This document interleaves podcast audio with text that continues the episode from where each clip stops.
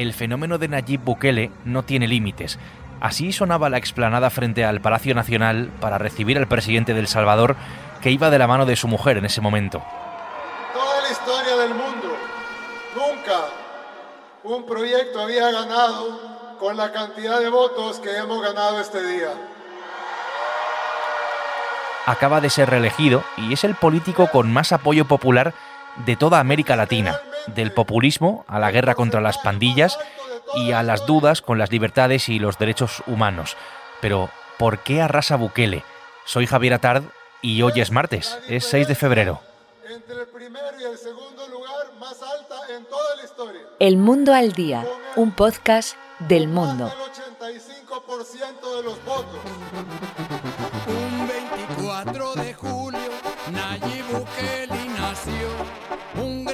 inteligente, Tanta es la magnitud del fenómeno Bukele que hasta le dedican eh, canciones, eh, como este corrido. La victoria ha sido aplastante. Eh, él mismo se autoproclamó ganador con el 85% de los apoyos. El segundo, el segundo número de apoyos, no llega ni al 7% de los votos.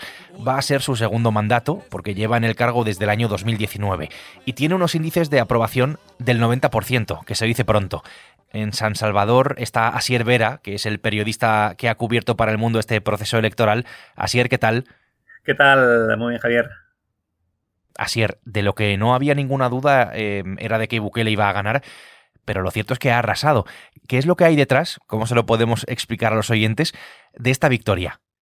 Bueno, pues ha arrasado básicamente porque ha basado toda su legislatura en algo, que es luchar contra el principal problema que tiene El Salvador, que son las pandillas, son sobre todo la Mala Salvatrucha y el Barrio 18, son grupos criminales que tienen tomados barrios enteros, ¿no? Donde la gente tienes que pagarle extorsión para garantizar que, que no te maten, ¿no? Entonces lo que hizo Bukele fue en el 2019, cuando llegó al poder, pues crear un plan de control territorial que se tradujo básicamente en militarizar las calles y, los barrios, sobre todo los más peligrosos, y luego ya en marzo del 2022 eh, pues propuso a la Asamblea aprobar un régimen de excepción que se ha prorrogado en 24 ocasiones cada mes y ello ha supuesto meter en la cárcel a más de 75.000 personas a las cuales acusa de pertenecer a, grupos eh, pandilleros o colaborar con ellos, ¿no?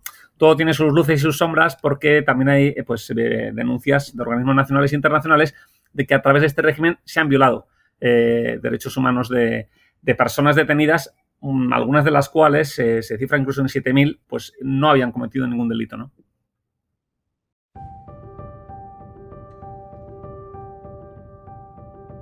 Nosotros no estamos sustituyendo la democracia, porque El Salvador jamás tuvo democracia.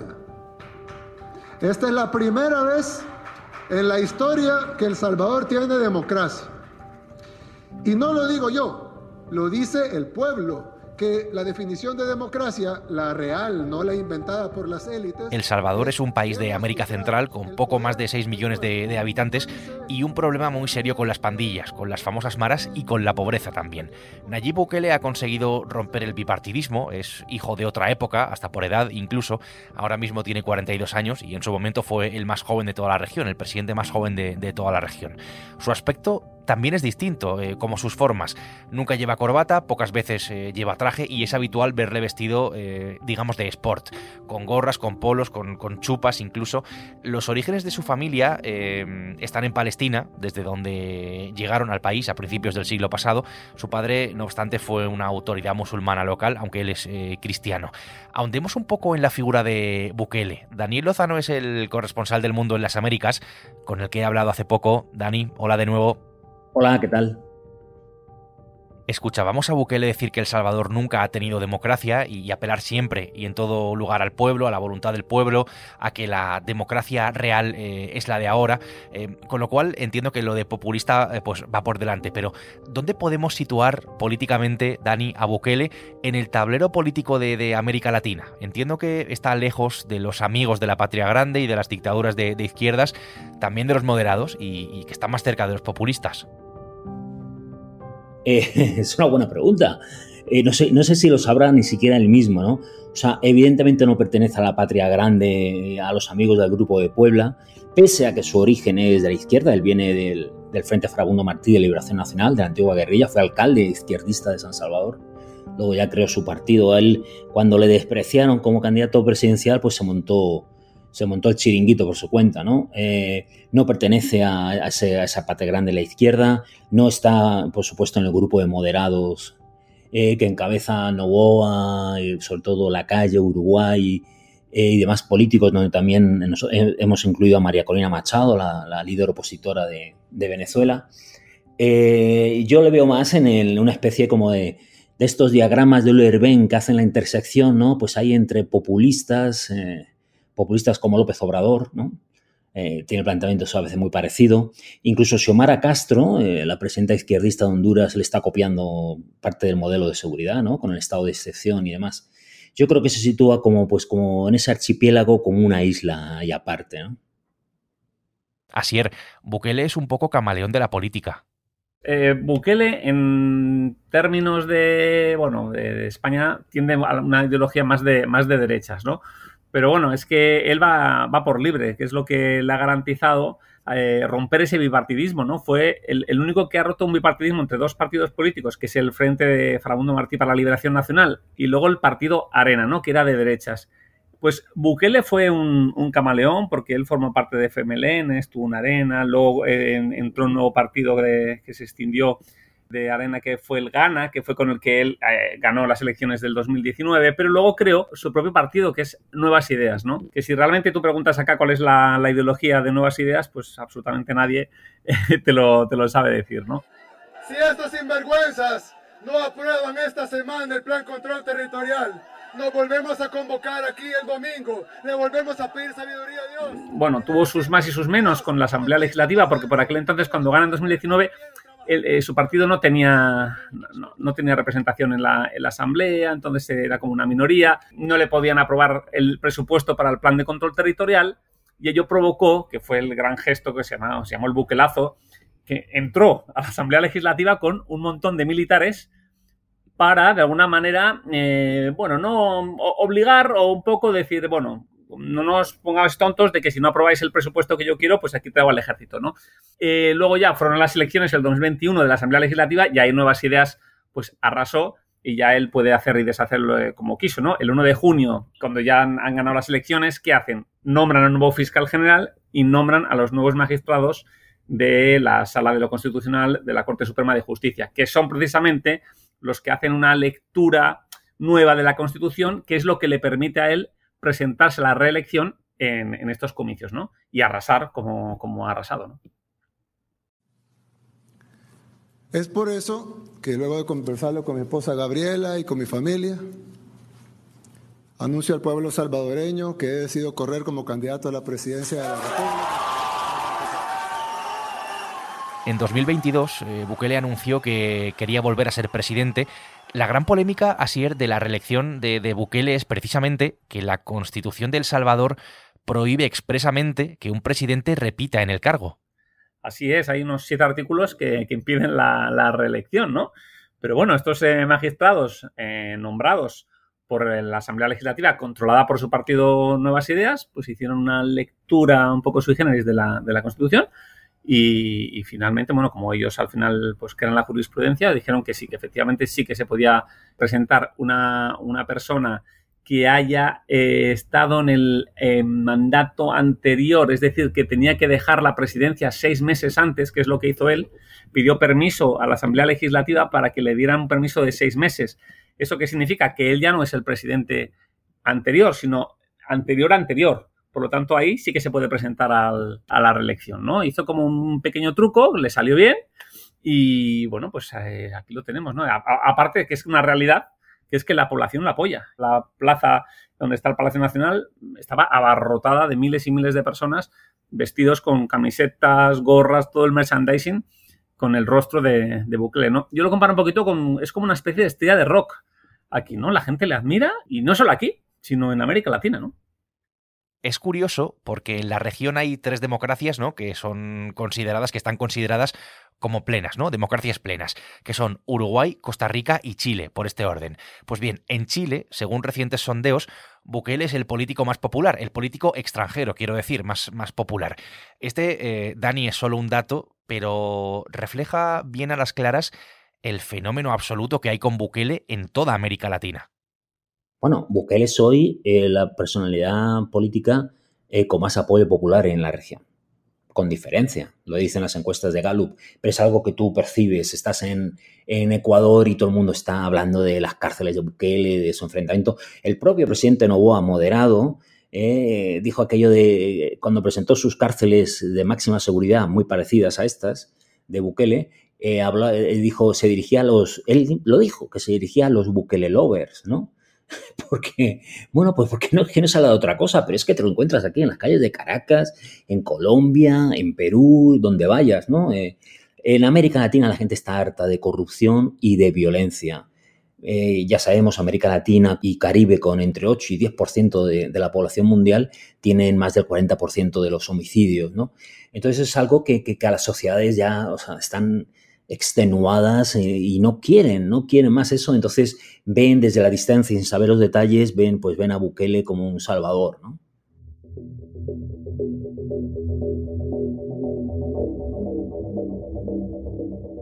Voy a aprovechar la oportunidad para enviarle un mensaje a los criminales. Por ahí andan rumores que quieren empezarse a vengar de la gente honrada, al azar. Hagan eso y no va a haber un tiempo de comida en las cárceles. Uno, a ver cuánto tiempo duran sus homeboys allá adentro. Les juro por Dios que no comen un arroz. Y vamos a ver cuánto tiempo duran.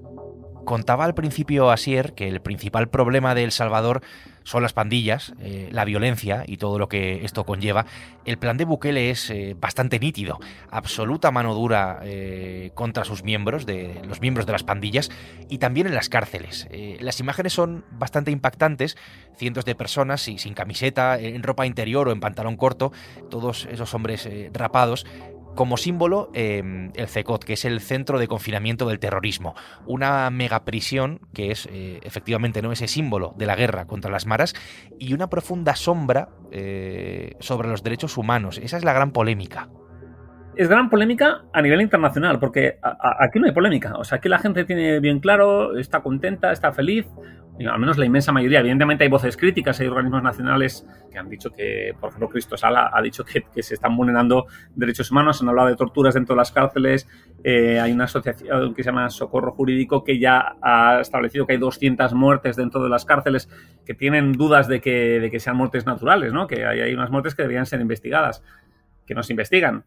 Eh, entonces también hay detenciones de personas que no tienen nada que ver con las pandillas y que de repente estabas en el lugar equivocado, en el momento equivocado, o que un vecino o una vecina te denuncia, eh, dice que tú tienes vínculos con las pandillas, te meten preso meses, luego se demuestra que tú no has cometido ningún delito y te sueltan, pero claro, ya has estado en una cárcel que te puedes imaginar eh, pues, la situación de vulneración de derechos humanos que ya de por sí se ve en una cárcel no solo de Salvador, sino de todo Centroamérica, ¿no? De Honduras y Guatemala, pues no, no hay las mínimas condiciones eh, higiénicas o, de salud para poder vivir dignamente dentro de una prisión, ¿no? Pero eso ni se cuestiona aquí en, El Salvador.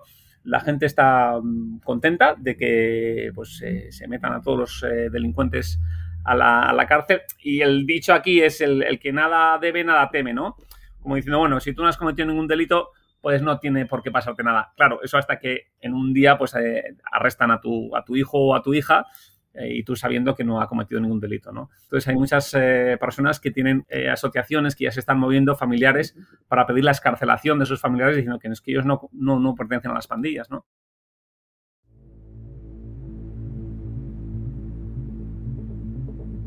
La otra gran polémica está en ese régimen de excepción que faculta al Estado pues, para su guerra ¿no? contra las pandillas.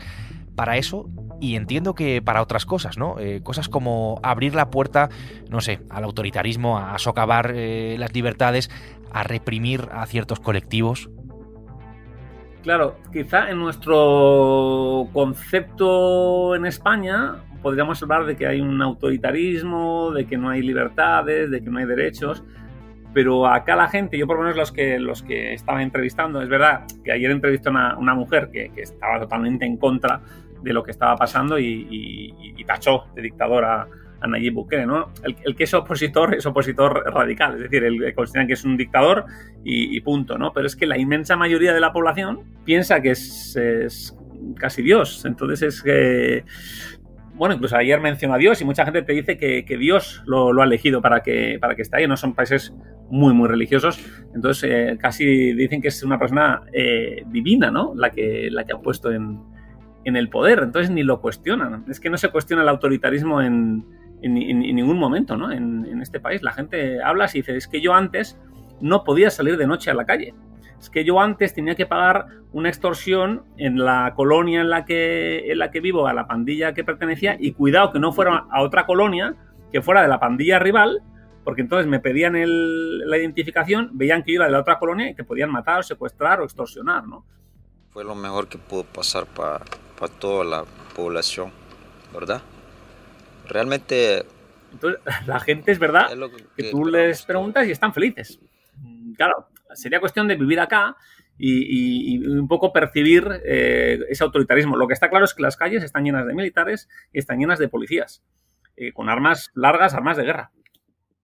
Me decía un periodista español, un saludo a todos los Bukele ha echado mano de la Carta de España justo en la noche electoral.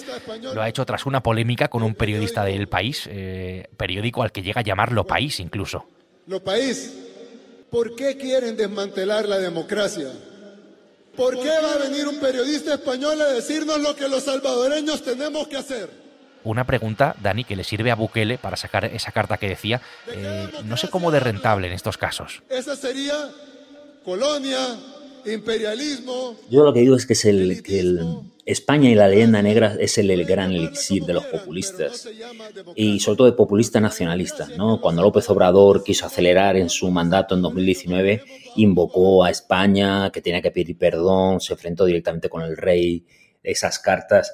Ya lo hizo Hugo Chávez, acuérdate, hace dos décadas. Eh. Yo creo que eso forma parte del discurso tanto de populistas y nacionalistas, ¿no? Y entonces Bukele, yo creo también llevado un poco por esa arrogancia que le da ese apoyo mayoritario que tiene, eh, molesto con los periodistas españoles que, que, ponen eh, el eje de sus críticas en el tema de, la conculcación de los derechos humanos, ¿no? Y, sobre todo la separación de poderes que, este hombre se ha cargado allí en El Salvador, eh, pues molesto con eso, por eso atacó a España, ¿no? Es verdad que desde la prensa elevó el discurso a España como país y demás, aunque luego dijo que amaba a los españoles y tal cual, ¿no?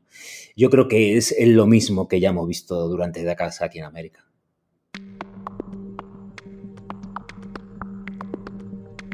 Es un hecho que el presidente de El Salvador pues, ha pulverizado a la oposición, ha conseguido por otra parte darle la vuelta a la tendencia en toda Latinoamérica por la que siempre ganaba la oposición desde más o menos el año 2019. Todo eran votos de, castigo. Ha multiplicado Bukele por 10 los votos del segundo y tiene el respaldo casi total eh, pues, para seguir con su lucha y, de esta manera, esa lucha, de esta manera contra las bandas. Em, entiendo que este es el principal reto del país, Asier, tú que estás allí él dice que todavía no están derrotadas y de ahí que justifique que mes a mes se prorroga el régimen de excepción, ¿no? ¿Cuándo lo va a dar por finalizado? Pues no lo sé, porque él mm, toda su victoria la basa en el régimen de excepción y en el combate contra las pandillas, ¿no? Eh, él entró en el poder en el 2019, estamos en el 2024, las pandillas, pues eh, con las personas con las que yo he podido entrevistar me dicen, bueno, a ver, eh, no están desaparecidas del todo, están escondidos, eh, hay algunos líderes que todavía están en los barrios, es decir, claro, yo incluso dudo que se vaya a poder eh, eliminar al 100% si no combatimos lo más importante que es la pobreza ¿no? en este país. Tres de cada diez eh, viven en, la pobreza, uno de cada diez en extrema pobreza. Claro, la pobreza es la que hace que haya grupos que, bueno, pues que se dediquen al crimen organizado, a las extorsiones, al, al, narcomenudeo, que es a lo que se dedican las pandillas, ¿no? Y luego otra cosa importante es, ¿quién va a llegar después? Porque esto tiene pinta... Ayer le preguntaron si él eh, estaba a favor de reformar la Constitución para que el presidente pues, pueda estar perpetuo, ¿no? Él dijo que no, que no estaba a favor. Yo intuyo que pondrá un alfil. Él va a seguir en el poder de, de otra manera, pero él va a poner un alfil que va a continuar de nuevas ideas y esto tiene pinta de pues, muchos años, ¿no? No va a haber oposición, la oposición se ha desintegrado absolutamente en, en El Salvador. No hay oposición. Este es el retrato ahora mismo de, El Salvador de Bukele, de la situación del país que, impulsa este fenómeno que representa su presidente Nayib Bukele. Asier, Dani, gracias a los dos. A ti, a ti, chao. Un saludo.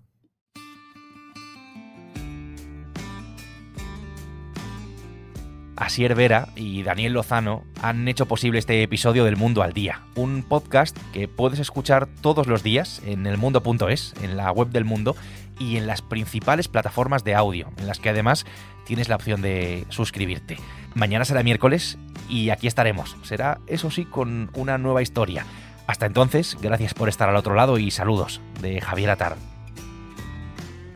Has escuchado El Mundo al Día, un podcast del mundo